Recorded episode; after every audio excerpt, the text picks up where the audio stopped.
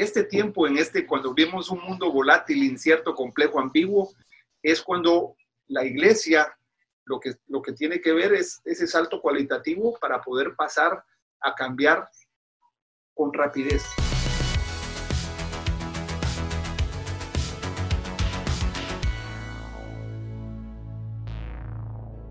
Hey, bienvenidos al podcast Download, un espacio en el cual vamos a proveer una dosis de ideas prácticas que puedan inspirar a los líderes que este tiempo demanda. Hoy me encuentro con un eh, maestro, con un pastor, con un coach, con un experto en seguridad. Tengo entendido que también es arquitecto, así que vamos a hablar de todo un poco el día de hoy. Gracias por acompañarnos y me encuentro hoy con el pastor Guillermo Pacheco. ¿Cómo se encuentra en esta tarde? ¿Qué tal, Will? Gusto saludarte. Qué privilegio poder compartir contigo en, estos tiempos, tiempos en los que se generan buenos espacios para poder conversar y contigo que también eres un, un, innovador. Así que qué privilegio poder sentarnos para poder ser una posibilidad para la gente. Gracias. Y, esa es la idea del podcast. Es un espacio en el cual queremos traer ideas frescas, Pareciera que en el tiempo en el cual vivimos, eh, la tentación es al estancamiento. Esa es la gran lucha que tenemos. Ni siquiera es al aislamiento, ni siquiera es al confinamiento, es al estancamiento. Porque el confinamiento, tal vez me decía que cerraron la iglesia, nosotros cerramos por varios meses la iglesia y pudiéramos decir, bueno, pues no nos podemos reunir, cerramos el edificio, no hay iglesia. Pero el hecho de que no exista un edificio abierto no quiere decir que la iglesia se deba de estancar como tal.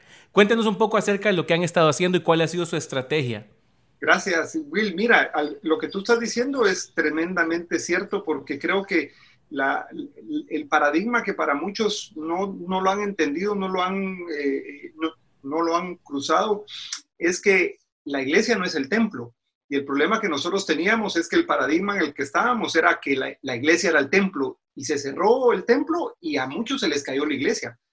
Mira, digo, cerraron el templo y se les cayó la iglesia, sin entender que en este tiempo la creatividad lo que, ha, lo que ha golpeado es aquellos que no lo han entendido. Y entendamos una cosa, la pregunta que nosotros nos decimos, ¿qué hubiera hecho Jesús si hubiera estado en este tiempo? Si hubiera eh, eh, detenido, hubiera dicho, bueno, esperemos que haya una apertura. No, no a nosotros nos obligó a, reinventarnos de, una manera. Nosotros eh, empezamos un, tiempo de, oración y clamor con mi esposa. El Señor nos puso con otro pastor amigo que nos dijo, mire, tengo una idea, ¿por qué no empezamos invitó a 65 pastores. Dijo, mire, ¿por qué no? Eh, nosotros vamos a empezar con mi esposa un tiempo de oración y clamor a las 10 de la noche. ¿Por qué no somos muy, varias iglesias para que, para que sea más el impacto? Empezamos 14, nos quedamos solo dos. Mañana cumplimos 150 noches de estar en, todos los días a las 10 de la noche con mi esposa y ha sido impresionante. Digo esto porque ya tenemos una comunidad. Tenemos una comunidad online, una comunidad digital que no es que se conecte, se congrega. Y rompimos también un paradigma que teníamos, que es la iglesia es el domingo. Pero yo me acordaba cuando las viejitas, yo no tengo, digo, sí, tengo muchos años de convertido y me acordaba de, las, de los testimonios de las personas mayores de que en el pueblo se iba a la iglesia todos los días. Sí. Se iba todos los días y yo decía, qué locura. Yo no, yo no creí que yo iba a estar haciendo iglesia todos los días. Y mira, digo esto porque la necesidad que hay ahora es diferente a antes de la pandemia y la cuarentena. Completamente. Uno habla de que este mundo ha cambiado, pero tenemos que entender que el mundo ha cambiado siempre. Heráclito lo dijo hace 3.000 años que la única constante es el cambio. ¿Cuál es la diferencia? Es la velocidad del cambio. That's it, no más. Entonces, lo que nos ha eh, eh, eh, esto puesto es que cuando empezamos a conectarnos nos dimos cuenta de la necesidad de la gente. Tú sabes que tenemos ya una comunidad desde, desde Neuquén, Argentina, que Neuquén está en el sur-sur, hasta California, y pasamos por todos los... No, no es que tengamos miles, tampoco voy a... Pero sí tenemos una buena cantidad de gente que incluso ya ha empezado a diezmar, a ofrendar y a donar online. O sea, eso cambió la lógica y entonces hace dos semanas empezamos a abrir el, el templo, pero no lo quisimos hacer una, no hablamos de reapertura, dijimos una experiencia presencial, porque estamos en presencia online, entonces dijimos, mire, este domingo vamos a tener una, una, una experiencia presencial, véngase, venga, venga a sentir lo que es esta nueva realidad de estar alejado, de estar con mascarilla. Entonces, eso es lo que hemos estado haciendo, una, tratando de, de, de, de cambiar la lógica y como comentaba antes de empezar, creo que me quedo corto todavía, nos hemos quedado cortos, porque más adelante podremos hablar el tema, el tema de, el asombro. A propósito, el Señor puso ese tema con, y mi prédica este domingo es sobre el asombro. Ya te voy a hablar más de esto en, el tema de creatividad. Me encanta el asombro, porque en realidad lo que yo conversaba eh, con otro invitado hace un par de días, y tenía una agenda súper, o sea, e, e, es del tipo de persona que viaja todos los fines de semana, que está en diferentes países. Y le digo, ¿qué planes tienes? Y me dijo, bueno, ahorita estamos, o sea, todo está cerrado, todo está, todos estamos en asombrados. Y me di cuenta que la brecha en que antes mirábamos entre, entre todos nosotros, como que se ha cortado y todos estamos en el mismo barco y la experiencia es el asombro que todos estamos. Pero también creo que ese, ese, ese aspecto genera también un espacio para la creatividad. Yo por eso digo en el tagline del podcast, antes eh, la creatividad era, podríamos decir, opcional, ¿no? Hoy demanda algo de mí. O sea, el, ser un líder creativo, este tiempo demanda algo de mí. Me encantó algo, una expresión que, que tú mencionaste, y es la, como la velocidad del cambio. ¿Puedes expandir un poquito más en eso? Sí, mira, cuando Heráclito dice la única constante es el cambio, nos está diciendo que siempre estamos cambiando. La Biblia ya lo ya Pablo no lo dijo, Heráclito lo dijo antes, Pablo lo dijo después, aunque también vemos cómo el Señor en el Antiguo Testamento se mencionaba, pero cuando el apóstol Pablo dice que tenemos, no tenemos que adaptarnos, sino transformarnos y renovarnos por medio de la mente. Tú, tú te das cuenta, está metiendo temas como adaptación, transformación, eh, eh, eh, ¿cómo se llama? Renovación. Entonces, lo, lo que tenemos que ver es que el cambio es una constante, dijo Heráclito. ¿Qué es lo que ha hecho diferente al tiempo de Heráclito, de Pablo y nosotros? Es la tendencia tecnológica. Thomas Friedman escribió hace 10, 10, 12 años un libro que se llama La Tierra es plana. En ese libro interesantísimo, yo siempre le, doy el primer capítulo a mis alumnos, no más, sí, como 14 años tiene el libro, siempre le doy el capítulo número uno, porque en el capítulo número uno uno entiende la globalización. A veces, a veces uno no, uno dice la globalización, aunque antes de esto estábamos hiperglobalizados. Ahora estamos requete hiperglobalizados, aunque desde, vuelvo, otra naturaleza. Te lo voy a explicar en el tema seguridad y defensa.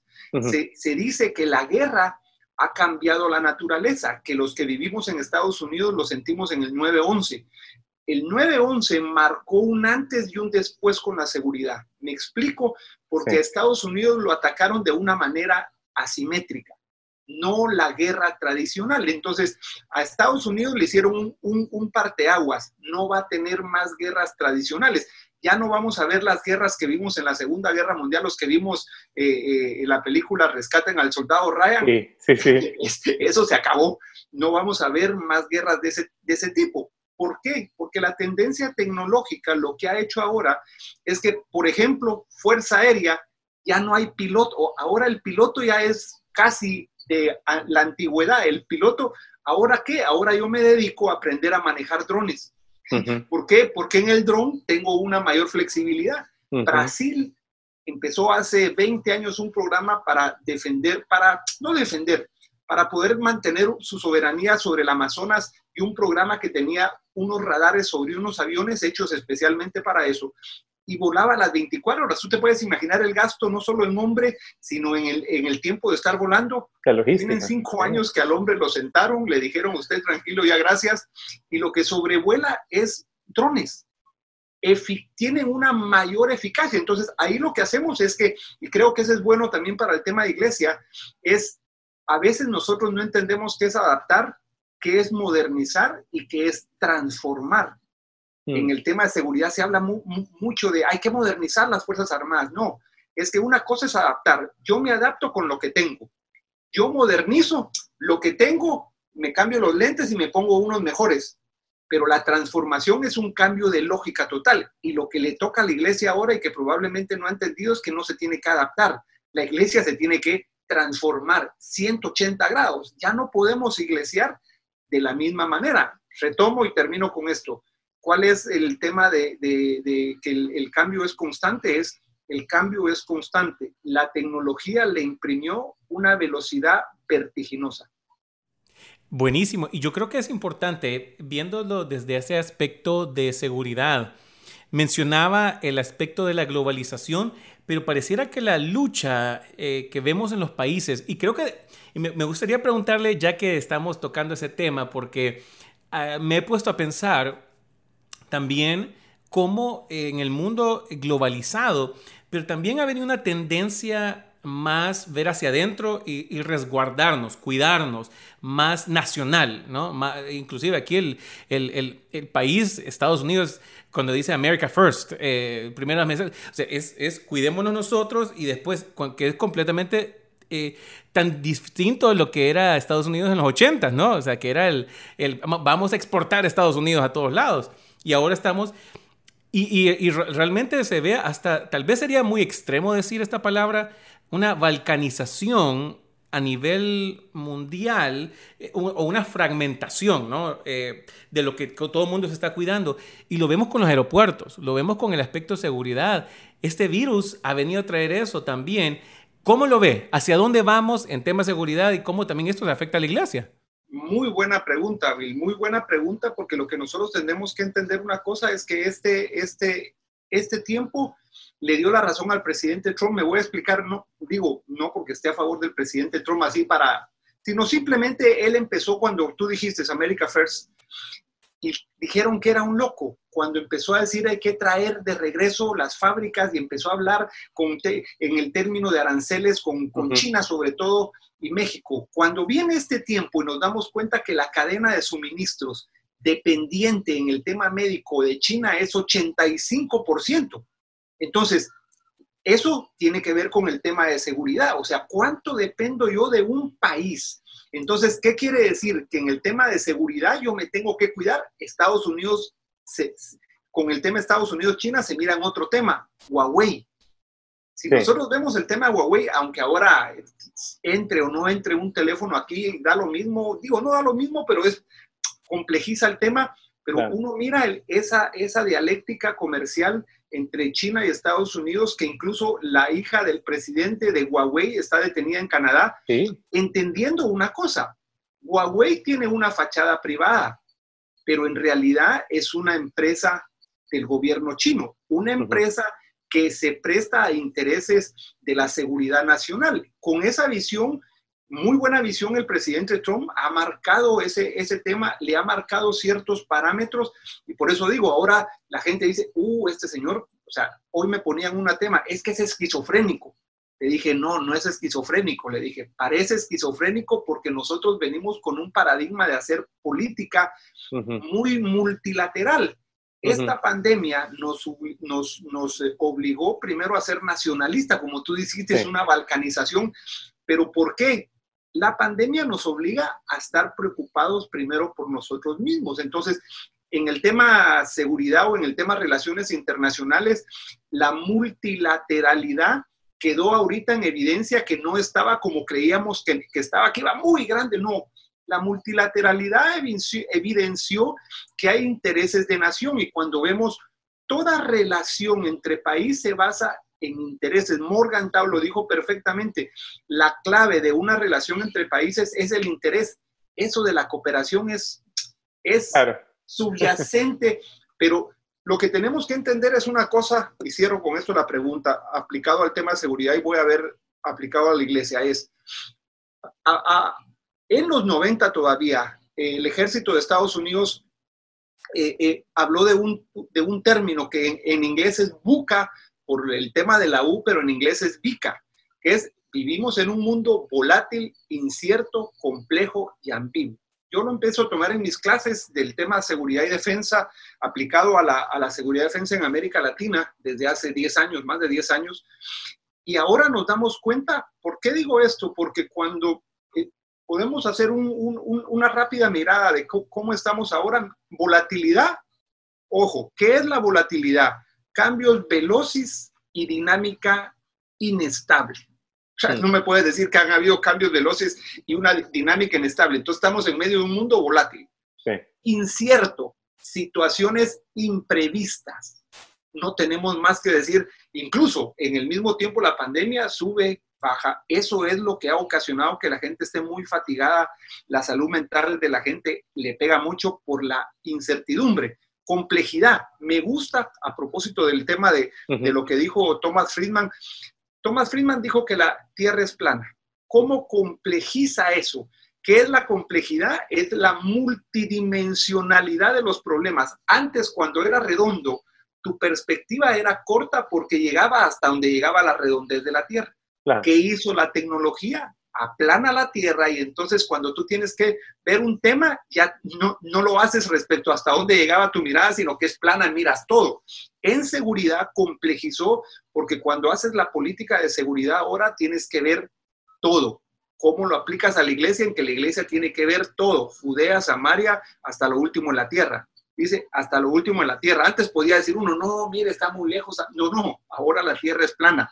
Y lo último es ambigüedad eso es múltiples interpretaciones. Entonces, cuando tú dices, mire, como un pastor me acaban de invitar a propósito, tú sabes que me acaban de invitar el sábado pasado a una conferencia que era el rol del pastor para explicar la importancia de la geopolítica a la iglesia. O sea, a mí me, me, me, me pero fue aplicado justamente a lo que te decía.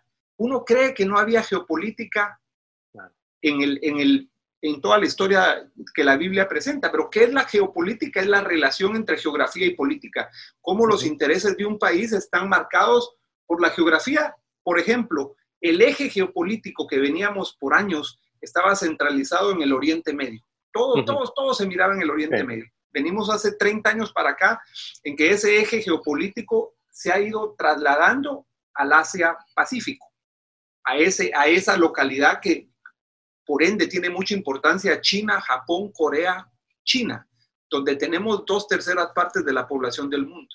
Entonces, la iglesia, ¿será que la iglesia puede moverse en un mundo vica, en un mundo volátil, incierto, complejo y ambiguo? Sí. Eh, ¿Por qué? Porque nosotros tenemos que contrarrestar la volatilidad, que es cambios veloces, con visión.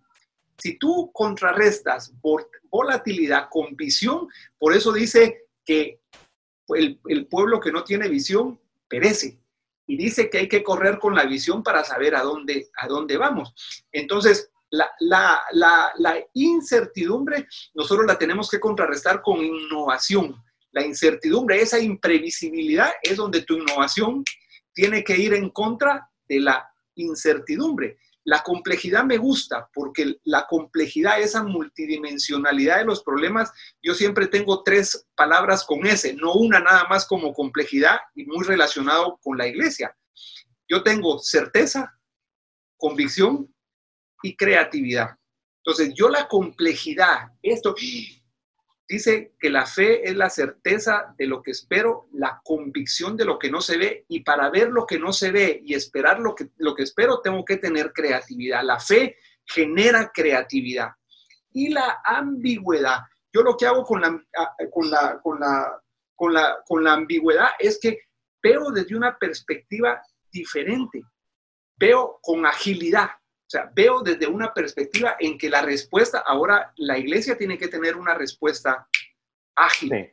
El problema que hemos tenido con la iglesia es que no ha tenido una respuesta ágil. La iglesia se quedó metida en el templo y lo que hizo la pandemia fue romper la lógica. Entonces, para poder entender esto, tenemos que tener un liderazgo que entienda que vive en un mundo vica y que puede usar la, todas estas palabras para generar oportunidades. Yo creo que es importantísimo el, aspecto de poder tener, me gustó ese término, eh, de, que la Tierra es plana y no es desde la teoría de conspiración que se ve por, por internet, ¿verdad? Que la gente dice, oh, va a hablar de la, de la Tierra es plana. No que tiene que ver con nuestra visión y el plano en el cual nosotros trabajamos. Y creo que en la iglesia también muchas veces hemos visto hasta dónde terminan los cultos. ¿no? Y una de las cosas que proponemos nosotros aquí en el podcast es muchas veces cómo descargamos. A veces las iglesias, especialmente nosotros los evangélicos, protestantes, tendemos a vivir en la, en la estratosfera, ¿no? Tenemos de vivir ahí arriba y vivimos de culto en culto, pero cómo lo que, lo que vemos ahí arriba, que es espiritual, obviamente, eh, que es importante, cómo lo llevamos y lo, y lo transportamos y lo hacemos más móvil cómo lo que veo en la iglesia, lo que, lo que percibo, lo que escucho, lo que canto, lo que creo, me lo llevo a algo que sea una, algo más movible. Y, es, bien curioso, eh, yo hablaba con otro invitado acerca de la figura del molino, porque en realidad no ocupamos que seamos de doble ánimo, no estoy diciendo que debemos de cambiar nuestra identidad, estamos hablando de, hay cosas que son estructurales, pero también debe ser flexible al mismo tiempo. Y creo que esa es la, dinámica y la gran dificultad en este tiempo.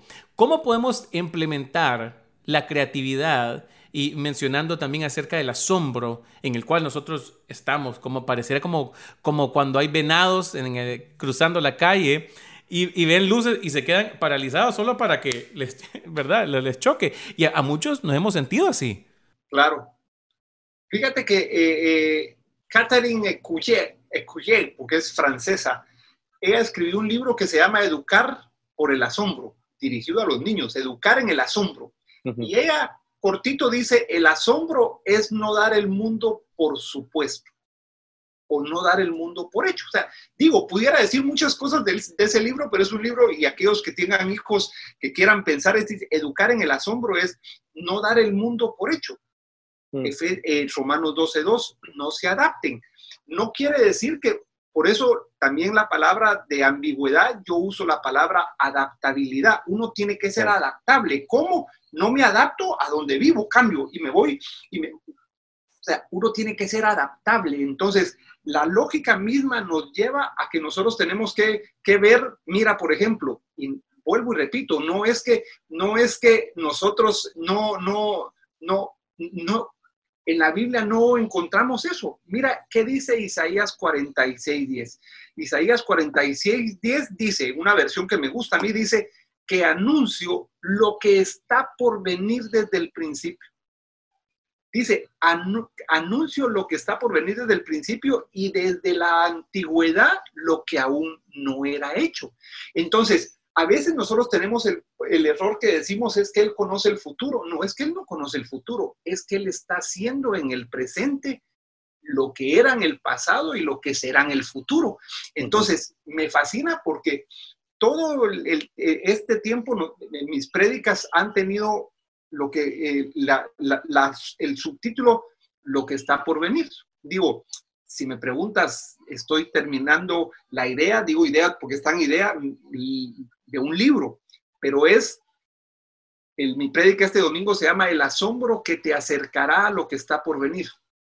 El asombro que igual me quedé impresionado cuando tú miras en la, en la, en la, palabra el asombro,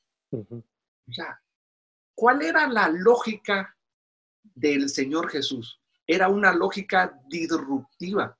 Y uno cree que lo disruptivo es, es algo de este tiempo moderno. La lógica, la lógica moderna viene desde, desde los tiempos de la Biblia. Te voy a poner un ejemplo. Se habla de guerra asimétrica en el tema seguridad y creo que eso es aplicado a la iglesia. Mira, mira, este sentido. Se dice que la guerra asimétrica, un ejemplo es el 9-11. Hubo un ataque asimétrico porque fue con algo no tradicional. Bueno, yo tenía en la universidad, yo fui profesor en la Universidad del Pentágono por 11 años y mi compañero el general Carlos Ospina, él fue comandante en jefe de las Fuerzas Armadas de Colombia, un estudioso del conflicto. Y nos, nos íbamos al Antiguo Testamento a estudiar el conflicto porque para, para estudiar conflictos en el Antiguo Testamento hay mucho.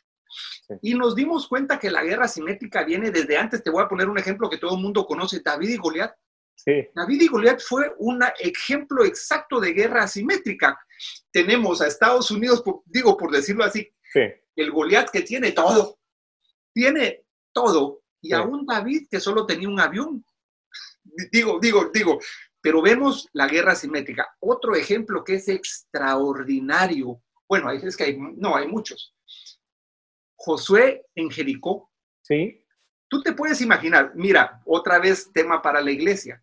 El Señor Jesús con, el, con este amigo, que el general Ospina, lo, ah, hicimos un análisis. ¿Por qué entraron por Jericó? Tú sabes que cuando miras el plano por donde iban a entrar, habían ciudades más pequeñas alrededor de Jericó. La lógica militar me decía, él era no ir por lo grande, sino por lo pequeño, para que después lo fuéramos agarrando ánimo de victoria y llegáramos a lo grande. Pero la lógica disruptiva de Dios, que no la hemos entendido muchas veces todavía, y para este tiempo es lo creo lo principal, le dijo a Josué, no, vamos a hacer lo disruptivo. Mm. Vamos por, Jericó, yo, yo te puedo asegurar que con la mente normal de, Josué, él dijo, bueno, ¿qué tengo que hacer como general? Y, y él dijo, no, no, tranquilo, no vamos a ir con tus normas, no vamos a ir con tus armas, no vamos a ir con lo que conoces, vamos a ir con lo mío. Más disruptivo que eso, Gedeón, cuando tú miras la estrategia que termina en Gedeón, que va desde, reducirle los efectivos militares, decirle con 300, vamos a ir contra 120 y pico mil, pero más que eso, la estrategia que utiliza, ¿no será que la iglesia ha perdido esa lógica disruptiva para atraer a los que tenemos que atraer? ¿Sabes cuál ha sido el problema desde mi punto de vista? creo que nosotros nos quedamos metidos en el templo predicándonos para nosotros mismos, alabándonos para nosotros mismos, queriendo hacer los grupos para nosotros mismos y nos olvidamos de ir por los que están afuera. Pero para ir por los que están afuera tenemos que ir disruptivamente, porque no podemos ir con lo clásico. Entonces, el wow es asombro, por eso te decía, dar el mundo por supuesto. Pero tú sabes qué es word of mouth, wow. Bueno, ¿por qué al wow no le, no le cambias el... el, el, hay, hay, un amigo que, que dice, cambiémosle la lógica, pero ¿quién era un clásico, clásico representante del wow? Se llama Jesús de Nazaret. Otro ejemplo, cuando se encuentra con la mujer samaritana.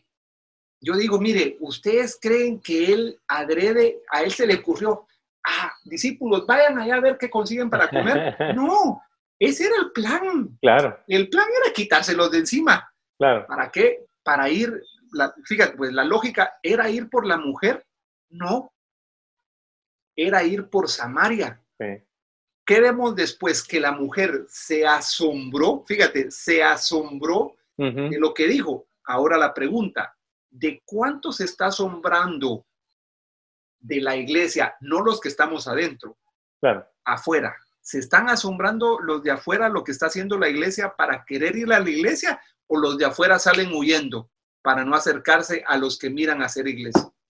Yo creo que ese es el gran desafío y, en, el, tiempo que vivimos también es un reposicionamiento, donde la iglesia ha tenido el, el asiento de atrás y simplemente reaccionando. E, el mundo es el que lleva el volante y nosotros estamos atrás, no, y queriéndolo manejar, pero no tenemos el volante. Creo que hoy es un tiempo de ser más protagonistas en el mundo en el cual vivimos. Fíjate que tú estás diciendo algo, yo lo, yo lo digo y lo hemos dicho, eh, creo que en algún momento cuando estábamos en las clases lo, pudimos oír. Yo, yo quiero ser generador de realidades y no reproductor de realidades. ¿Cuál ha sido el problema de la iglesia? Que la iglesia donde Erwin McManus, a mí me fascina Erwin McManus. Sí, buenísimo le vuela a uno la cabeza y él dice que la mayor característica de la iglesia y por ende de los cristianos debe ser la creatividad, porque somos hijos de un padre creativo. Entonces, cuando nosotros estamos viendo eso, o sea, es creativo. No, hombre, si a los creativos los echaban de la iglesia. Sí, es cierto. Los creativos los echaban de la iglesia. Mira, por ejemplo, cuánta gente, cuántos pastores no echaron a gente que quería transmitir por Facebook, que quería ir por las redes sociales. Y tú los vistes en este tiempo ahora aprendiendo de Facebook. Lamentablemente, algunos esperando que rápido pase esto para poder regresar a su normalidad pasada, esa normalidad que no existe. Pero entonces, ¿cómo hacemos para, para, para, para, para que nosotros nos demos cuenta de que este tiempo el que, el que parpadea pierde, como, como hemos sabido, el, el, famoso, el famoso pensamiento cartesiano. Sí. Es conozco, decido, actúo. Conozco era lo, es, es, esos famosos diagnósticos. Hay que hacer un diagnóstico. ¿ah? Sí. Yo me acuerdo que trabajaba mucho, en yo trabajé mucho en, en los gobiernos. Los, los, gobiernos hay que hacer un diagnóstico, un año haciendo el diagnóstico. Después conozcamos el, el diagnóstico y del diagnóstico ya decidimos cuál ha sido el problema, otra vez el cambio. Sí, el, en ese tiempo, hace 30 años, te servía porque la velocidad del cambio iba a 10 kilómetros por hora. Había tiempo para eso. Había tiempo para eso. Ahora ya no tenemos tiempo, porque ahora en lo que haces el diagnóstico, el mundo cambió. Ahora el que, el que pestañea cambió. Entonces ahora ya no, ya no se trata, ahora me comprometo decido y actúo. O sea, primero te comprometes, ya, vamos, que aprendo en el camino. Aquí está YouTube y aprendo lo que sea. lo que sea. YouTube aprendes lo que sea. Y si no están los amigos que le, que yo, mira, en este tiempo la iglesia, nosotros empezamos, que te decía, Zoom, después pasamos a StreamYard.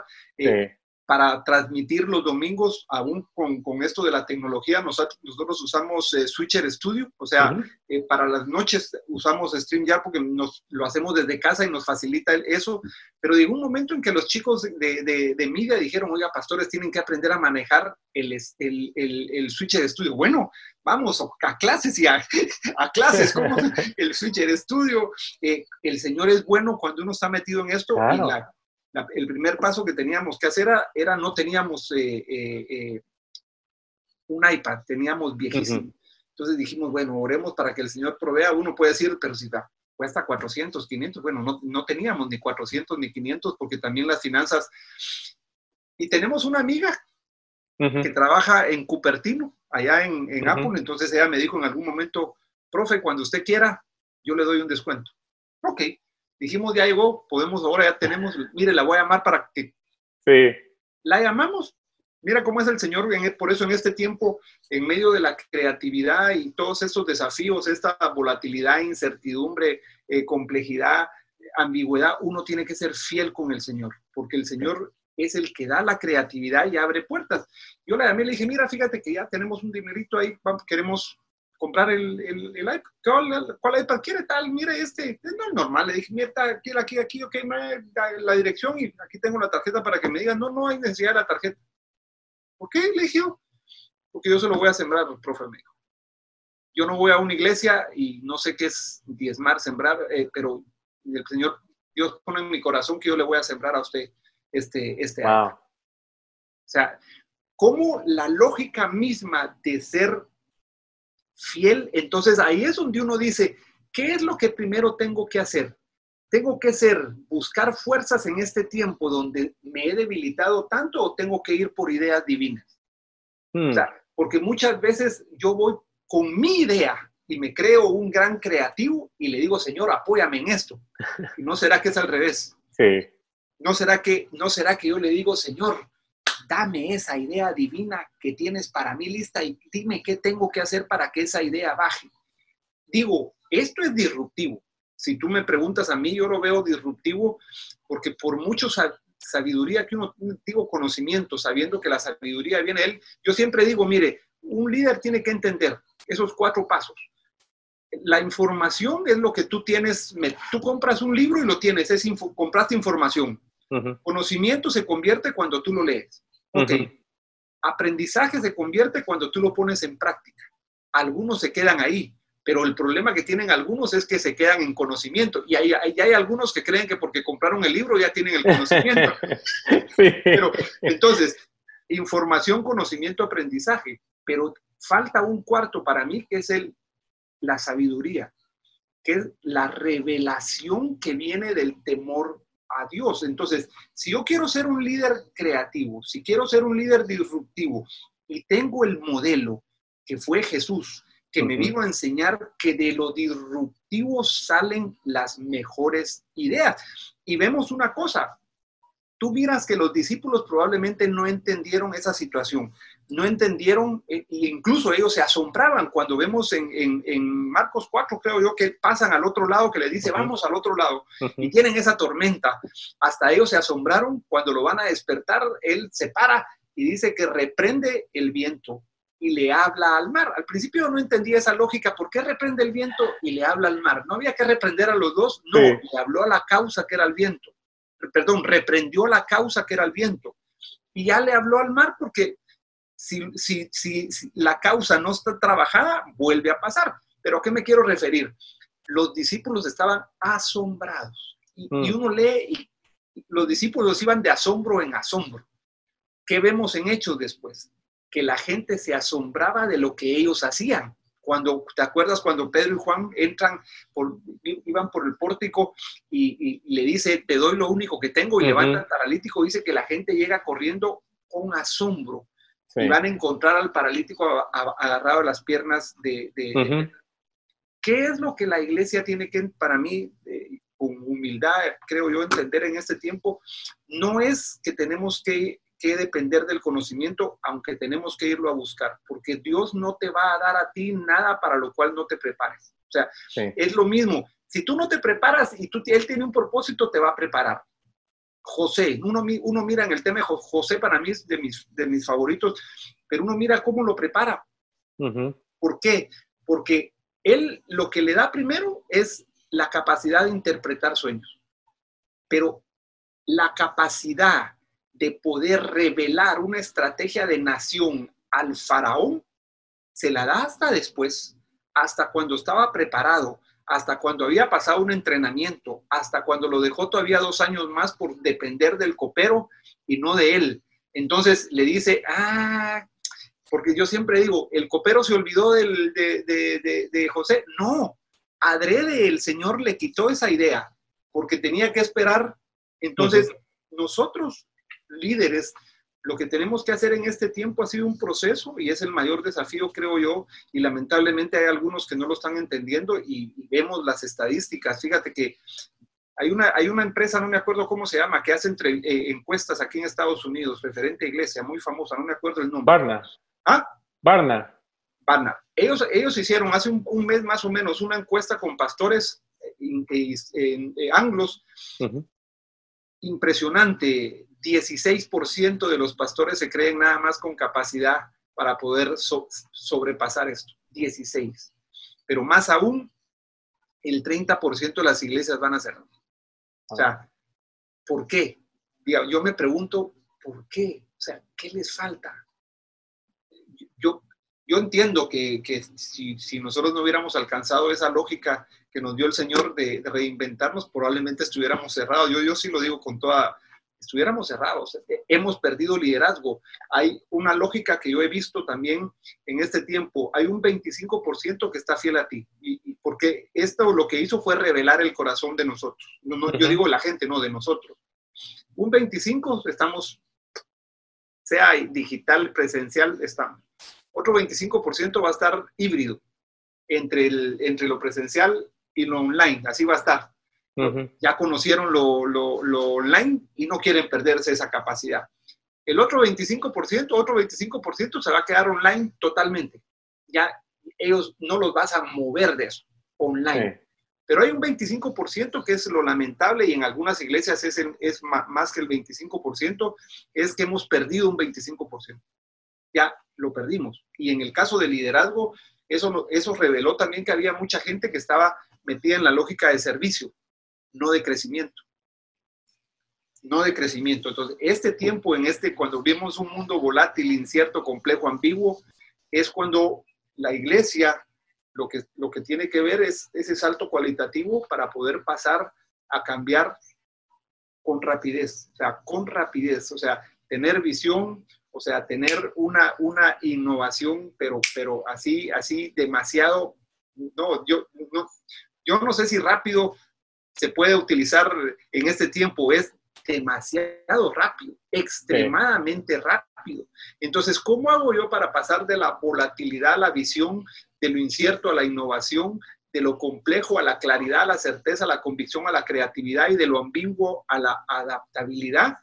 la palabra de Dios me lo da en todo sentido. O sea, todo, todo, todo eso, al liderazgo que quiere ir por eso, se lo da el Señor.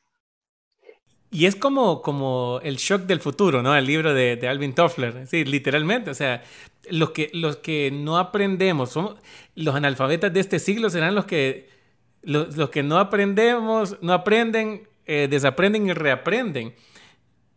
Sí. Tú sabes que eso lo dijo en 1976. Increíble. Eh, ¿Cómo se llama? Alvin Toffler. Alvin Toffler lo dijo en 1976. Los analfabetas del siglo XXI serán aquellos no que no sepan leer y escribir, sino aquellos que no sean capaces de aprender, reaprender, desaprender y reaprender. El problema es, está entre aprender y desaprender, porque yo lo que, lo que tengo no lo quiero soltar, pero lo que no entiende la gente es que lo que aprendiste no lo vas a perder. Eso queda en, por eso es que creemos en la innovación, o sea, la intuición cambiada por innovación es, hay tanta información que a veces, el conocimiento que tú tienes, que de repente no te acuerdas y el Señor cuando como te quiere usar y tú te dejas usar, la innovación te saca del disco duro aquí, Ah, sí, yo leí ese libro, tal, mire, me leí ese libro, sí, aquí está.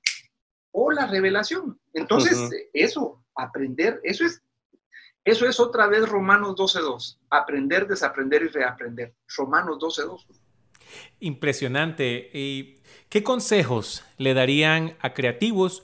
Y cuando, cuando hablamos de creatividad, eh, hago el énfasis para los podescuchas es que cuando, por ejemplo, conversamos eh, con creatividad y de creativos, decimos, ah, ok, el, equipo de Miria, el que me hace la cámara. Y, el, podcast, y cuando hablamos de creatividad, y aun cuando hablamos con productores, hemos hablado con compositores, hemos hablado con pastores, con, con dirigentes, no es la herramienta, no es la técnica, es quiénes somos nosotros. Y creo que la creatividad es lo que realmente va a marcar la diferencia y, lo que va a determinar o a hacer un detonante para los próximos años. ¿Qué recomendaciones le haría a nuestros podescuchas? Hay pastores, hay líderes, hay eh, jóvenes que están deseosos de poder utilizar esa creatividad. Primero, mira, primero entender, primero la humildad, o sea, venir de la humildad. Yo no sé lo que no sé y no sé lo que sé. Como dijo Aristóteles, yo solo sé que no sé nada. no sé nada. no sé nada. Yo por, eso, yo por eso en mis redes sociales pongo, yo soy un, un arquitecto de nuevas realidades, soy un profesor, un coach y un pastor con un espíritu de aprendiz. Yo espero y le digo, Señor, no me quites este espíritu de aprendiz, de ir siempre por más, de ir siempre por más, de ir siempre por más. Y como tú decías al principio, yo soy arquitecto, sí, mi historia creo que, y no es por ponerme de ejemplo en cuanto a, qué le puedo ofrecer a los, a los televidentes, a los, perdón, a los que están escuchando el podcast, es decirles, mire, mi primera profesión, yo soy arquitecto, pero antes de ser arquitecto, fui albañil con título. Yo para poder entrar a la universidad, soy originario de Guatemala, me gradué de perito eh, en albañilería, porque quería conocer el arte de la construcción para llegar a ser arquitecto, no de esos arquitectos que no tienen ni idea de la construcción, Después me hice en planificador. Después me convertí en analista político. Soy licenciado en, ciencias políticas. Trabajé después y hice otro, otro nivel más que me convertí en experto en, seguridad y defensa. Y estos, estas cosas que ves aquí atrás es parte de esa cosa de seguridad y defensa. Vine aquí a Washington justamente por eso, por estudiar en el Colegio Interamericano de Defensa. Eh, estuve 11 años en la Universidad del Pentágono Después el Señor me permitió ese gran privilegio de ser pastor y soy, y soy pastor y ahora yo me digo diseñador de futuro. Entonces, digo esto porque tú tienes que, que, ser adaptable y no porque tienes una profesión, es, no, la profesión te va a permitir a ti elevarte a un nivel en el que vas a ver las cosas de manera diferente, pero tienes otros niveles arriba. Entonces, mi mayor recomendación con toda la humildad del caso es que nadie te ponga un límite y digo, digo esto porque ha sido eh, en mi lucha última, ha sido justamente esa, el, el, poder romper una limitación eh, que, que, uno se mete, que uno se mete aquí, pero cuando tú entiendes que no es, no es aquí, sino es dejarte usar por Dios, entonces es cómo haces tú para entender que no sé lo que no sé y no sé lo que sé. Entonces, ese, primer párrafo, por decirlo, o ese primer punto, es cuando tú te declaras temporalmente incompetente. Entonces yo le diría a los que nos están escuchando, ¿sabe cuál es su primer paso? Declárese temporalmente incompetente. ¿En qué? En que no es creativo.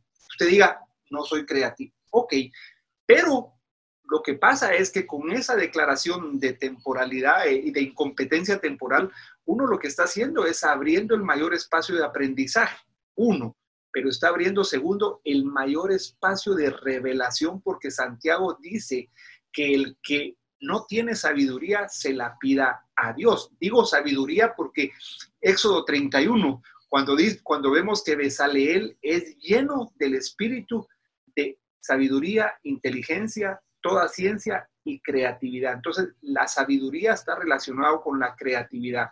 Y yo les digo a los que nos están escuchando, mi querido Willy, tú eres uno de los que, como te dije, tú eres un, innovador, te admiro por, ese, por, lo que tú estás haciendo, porque no te quedaste estancado, sino que estás haciendo esa, esa posibilidad, es ir por lo que no sé, sabiendo que no sé lo que sé. Entonces, cuando tú das ese paso, tú es, verdaderamente le estás diciendo a Dios, Señor, permíteme, mira, yo cometí un error en eso, permíteme que el Espíritu Santo me dé la creatividad, porque yo cometí el error hace algunos años de estarle, Señor, yo quiero ese espíritu que le diste a Besaleel. ¿Cuál? El espíritu de sabiduría, ciencia, creatividad y todas esas cosas que le diste. Como a los días casi que me dice, ¿por qué sos tan cabezón? yo casi que, ¿por qué? ¿Y acaso no tienes el espíritu tú? Fue, fue, fue así, y se los digo con todo mi corazón abierto. Ese poder creativo tú lo tienes en el corazón. Cualquiera que me está escuchando, ese corazón creativo tú lo tienes porque el Espíritu mora en nosotros y la creatividad viene de Él y Él nos va a dar creatividad disruptiva. Lo que nosotros tenemos que hacer como iglesia ahora es ser idea, tener ideas creativas que vengan de Él para marcar la tendencia, como tú muy bien dijiste, la iglesia debe pasar de ser reproductora de realidades a ser generadora de realidades como fue al principio. La iglesia generó las universidades, los mejores hospitales, o sea, la iglesia marcaba tendencia hasta hace unos 150 años, 200 años, pero dijimos no quedémonos en los templos y le entregamos todo eso a los, a los que están haciendo mal uso de eso ahora. Entonces yo creo que es tiempo de que retomemos para lo que la iglesia está pero la mejor, la mejor manera de hacerlo es saber que Él es el que nos da ese espíritu creativo. Digo, que nos dio ese espíritu creativo, pero que nosotros no hemos dejado de funcionar. Sí, y creo que cuando la gente, por ejemplo, yo he conversado con, con medios y me preguntan, ¿será que este es un juicio de Dios? ¿Será que este...? Y, y me pongo a pensar, eh, en realidad le quiero presentar otra perspectiva, le digo a la gente porque es, bien fácil caer en eso. Pero en realidad el romano dice que la, tierra misma está en labores de parto, está gimiendo no por el pecado de los malos, por la manifestación de los hijos de Dios. Y digo, ¿qué tal si, lo que, si la tierra misma está, se está sacudiendo y está haciendo todo lo que está haciendo para despertar líderes como nosotros? ¿Qué tal si ese, como diciendo, el wake up call, ¿no? Que está diciendo, hey, despiértanse, necesitamos personas, necesitamos líderes, necesitamos personas que hagan como esto. Dice, la tierra misma gime por la manifestación de los hijos de Dios. ¿Y qué tal si, nos, si es un llamado, no al malo, pero al, al como decía Martin Luther, ¿no? Que, que lo más dañino, eh, Martin Luther King, que decía, lo más dañino no es, no es la acción de los malos, es la apatía y el silencio de los buenos. Sí, la indiferencia de los la Indiferencia. Entonces, mira, yo pienso que en eso la iglesia también ha sido, la iglesia ha mandado un mensaje incierto. Digo esto porque la iglesia, como no ha entendido la realidad, mira lo que dice, por ejemplo, eh, 1 Corintios 4, 14, 8. Dice, y si la trompeta diera un sonido incierto, ¿quién se prepararía para la guerra? Fíjate lo que dice, lo que le dice Pablo. Y si la trompeta diera un sonido incierto, ¿quién se prepararía para la guerra? Y esto lo aplico yo en, en una parte de la historia de Napoleón. No sé si conoces esa historia, que cuando ellos estaban por atacar eh, eh, en, el, en, una de las batallas de Rusia, iban perdiendo. Y le dice al, al corneta, toque retirada. Y se le queda viendo y empieza a tocar adelante. empieza a tocar, adelante. Y aquel se le queda viendo, pero en eso mira que la gente cobra un valor y un... Y para no ser larga la historia, ganan la batalla. Pero entonces Napoleón manda a llamar al corneta y le dice, pero ¿qué hiciste? Ganamos, pero ¿qué hiciste? Sí. le queda, se le queda viendo y le dice, usted nunca me enseñó a tocar retirada. Wow. Oye eso, nunca me enseñó a tocar retirada, por eso yo toqué lo único que sabía. Vamos para adelante. Entonces, no será como te digo lo que dice, lo que dice, por eso aplico yo esto buenísimo, buenísimo. si la trompeta toca un sonido incierto, ¿no será que desde el liderazgo había un sonido incierto que la gente estaba escuchando y que por eso no se preparó para la batalla? Y estamos en este tiempo viendo esa evidencia, viéndole el fruto de lo incierto que eran nuestros mensajes desde el púlpito. Teníamos un mensaje tan incierto para lo que estaba por venir que la gente y por eso se reveló el corazón. O sea, se, este tiempo lo quiso revelar el corazón. Entonces, el otro consejo es, ¿por qué no revisas cuál es tu, lógica de mensaje? ¿No será que estás mandando un, trompetazo incierto y que por eso la gente todavía está... ojalá fuera el, trompetazo, vamos para adelante, y que, la gente esté, que la gente sepa así, para adelante, para adelante. Eso creo yo que, es en este tiempo un buen mensaje también, es la creatividad, la creatividad divina siempre es de largo plazo.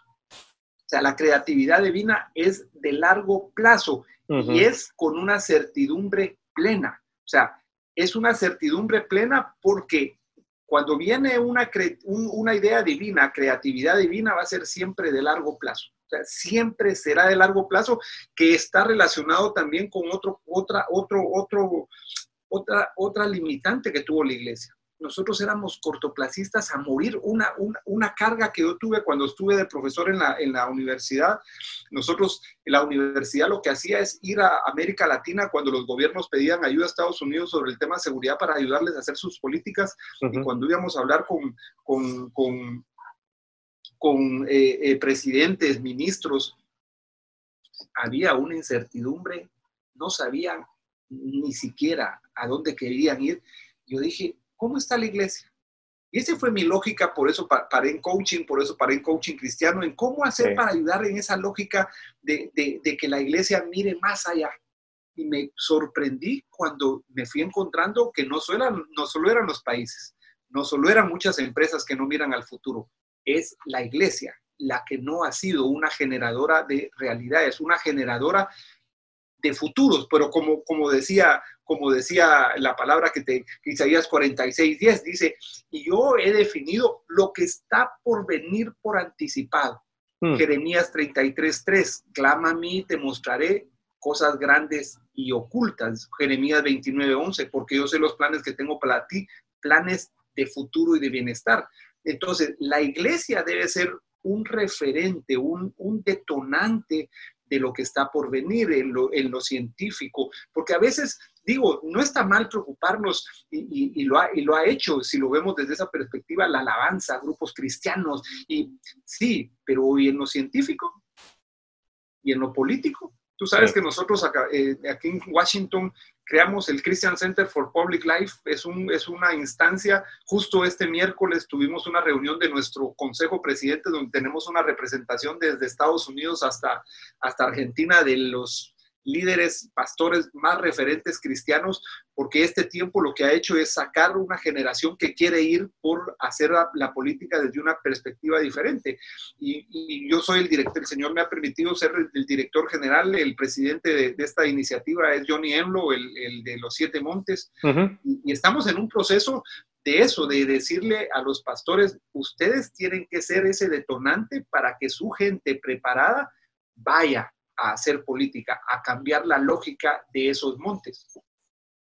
Me, eh, me, encanta y creo que ese es un tema buenísimo. Vamos a... Lo único que es tan extenso y es tan interesante que no quiero tomar mucho más de su tiempo, que nos ha sido muy, muy, muy, eh, con mucha gracia, nos ha otorgado este tiempo.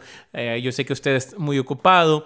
Y de igual manera, vamos a, vamos a volver a conversar y vamos a hablar acerca del cristiano en la política porque creo que eh, yo igual, yo, yo creo en esos siete montes, creo que debemos de influenciar. Eh, muchas veces se ha confundido también en el que se debe de dominar, se debe de posicionar, se debe de conquistar como tal.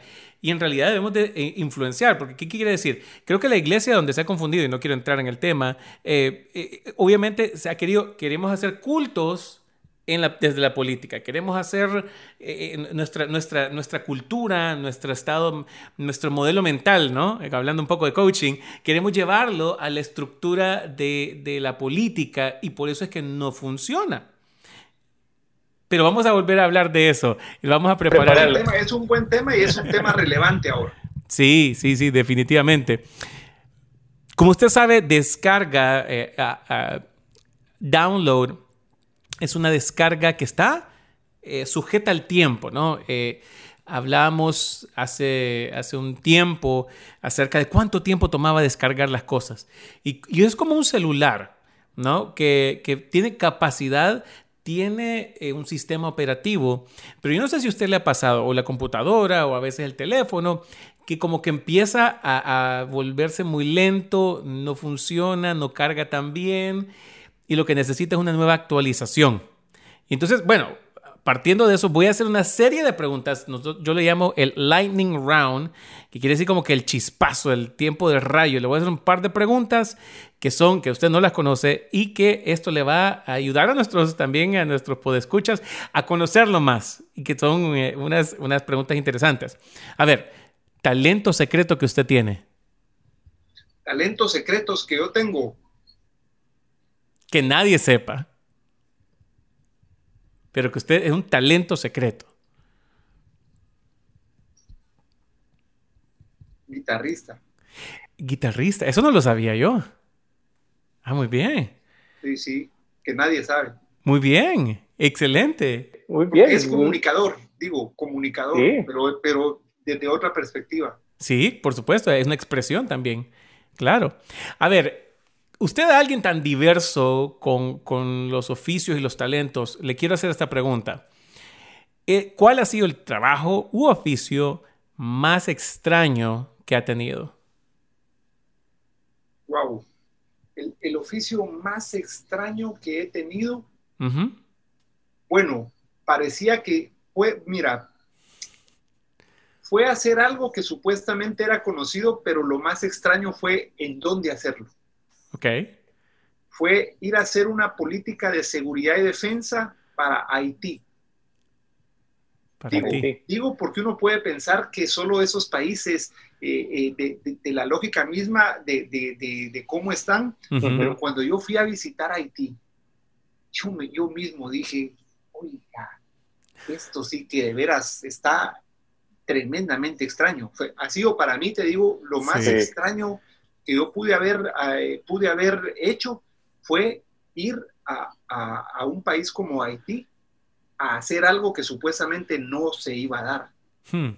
Fue, fue, fue, fue un, fue, digo, parece, por eso decía, pareciera que no, pero sí, fue extraño. O sea, fue, fue hacer algo que, para muchos, la, el 99% era tremendamente extraño el ir a ese lugar. Wow. ¿Qué te hace reír siempre? La ingenuidad de los niños. Cierto. Me fascina. O sea, eso, eso rápido es lo que me, hace, me hace reír. Sí, igual mi hijo tiene tres años y con las cosas, con las ocurrencias, y, a veces es tan fácil de corregirlo, decir, no, no, no es así, es así, pero a veces yo me, me detengo y digo yo, no, es que llevo un proceso de pensamiento y, me gusta, algo que, que, me ha enseñado el ser pastor y, trabajar en, áreas creativas ha sido no, no es que minimizar ni despreciar, sino no rechazar una perspectiva distinta a la mía, sino que trato de decir, ok, él está viendo desde este ángulo. Y entonces me gusta verlo desde donde él está viendo, aún teniendo tres años. Es sumamente interesantísimo. El asombro. El asombro. El asombro es de los niños. Sí. Por eso, por eso es educando desde el asombro, es, me fascina, o sea, por eso, y yo no sé, el Señor me da una gracia con los niños, o sea, y, a mí, o sea, por eso la, la, la risa con ellos es, muy rápido. Es genuina, así es. Si no fueras o si no fueses pastor, coach, experto en seguridad, ¿qué estarías haciendo? ¿Qué estaría haciendo? Estaría político. ¿Político? Sí, sí. Estaría, estaría siendo político. Sí, me parece, me parece. Ah, ¿En Guatemala o en Estados Unidos? En Estados Unidos. Excelente. Excelente. Bueno, esperamos ver eso en algún momento también. No? placer culposo. Guilty pleasure. Tiene que ver, placer culposo tiene que ver con algo que me gusta, pero que tal vez no es que es pecado, no es que es malo, pero no sé que no debería hacerlo. Comer, comer, eh, eh, ¿cómo te dijera yo? Me fascina a mí comer carne yo soy, mira, yo carnívoro. Soy carnívoro. pero no puedo comerla. Digo, la como, pero yo sé que no, no, no, no, no la puedo comer con la, con la, o sea, no, no, no, no puedo, placer, porque ese es placer, sí. carne, sea, no, no la como con la, con mi hija, mi hija, mi hija es, mi hija, la mayor de mis dos hijas es carnívora, ella dice si pudiera comer carne todo, ese es igual. Sí. Eh, eh, eh, es de nuestro equipo entonces. Igual, igual, soy carnívoro. Característica que tú más valoras en otros. La sinceridad, la lealtad. Mm. Y pareciera que estuvieran en, en, especie de extinción hoy. Hoy vemos intereses, como, como, como tú mencionabas, y trayéndolo de la política, no hay una agenda de decir, vamos a ayudar a los países. No, hay una agenda, hay un interés y pareciera que eso lo traducimos también a nosotros, y hay un interés, una segunda agenda, y no necesariamente la sinceridad o la lealtad como tal, una amistad. A mí no me importa si sabe mucho, pero si quiere trabajar conmigo, una de las cosas que yo más valoro, sí, obviamente, pero... Claro, capacidades. Eso es, mira, eso es impagable. Sí, es más fácil enseñarle a un fiel que enseñar, o sea, enseñarle capacidades o que enseñarle una herramienta a un fiel que enseñarle fidelidad a alguien excelente pero infiel. O sea, y, a veces eso se ve bastante. Bueno, eh, gracias, eh, Pastor mi Guillermo, gracias por eh, acompañarme en este día, en este episodio. buenísimo. Y quedamos para una pendiente conversación que vamos a tener en un tiempo la gente, ¿dónde, ¿dónde puede encontrar? Ya sea en la iglesia o en las redes sociales, ¿dónde te puede encontrar? En las redes sociales estoy como Guillermo Pacheco Gaitán, o sea, Guillermo Pacheco Gaitán. En Twitter estoy como Guiller, Pacheco. Eh, en LinkedIn yo uso mucho LinkedIn y, yo diferencio mucho mis redes sociales, no, digamos LinkedIn que es una, una red profesional, yo ahí tengo mi blog en LinkedIn, ahí escribo de muchas cosas en LinkedIn eh, y, diferencio Twitter, Instagram y, es como Guillermo Pacheco lo busca, Guillermo Pacheco Gaitán, el, segundo apellido, y ahí estoy. Bueno, muchas gracias por haberme acompañado y gracias también a todos los podescuchas que nos acompañaron. Puedan suscribirse y compartirlo con alguien más. Nos vemos en un próximo episodio. Saludos.